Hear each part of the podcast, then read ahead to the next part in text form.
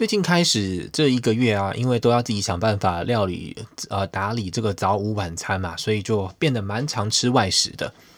那最近开始就会试着去吃家里附近的中国料理 Chinese food，看看他们呃去了解一下有哪些可以吃的。本来是吃最近家里附近一个叫做明命 （M I N G） 一个名媛的中国料理店，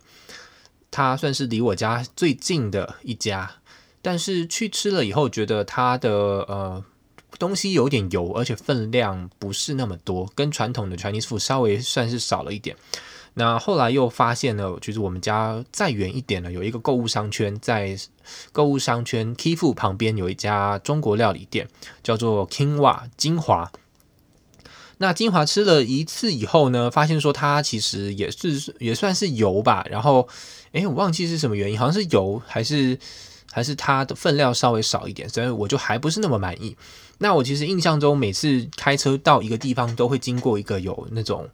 呃。好像是熊猫图样的一个中国料理店，叫做 Panda Garden，呃，熊猫花园。那我一直还没有去吃过，想说今天呢就试着再去尝试看看，看它有，因为晚上突然肚子很饿啦，很想吃看看有没有好吃不错的宫保鸡丁。因为其实我们以前旧家。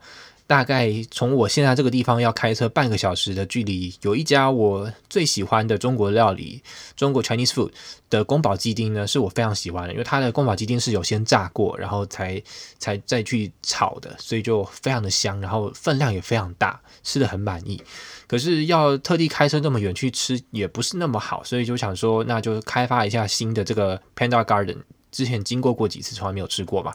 今天就特别问我姐要不要一起吃，然后我就去买。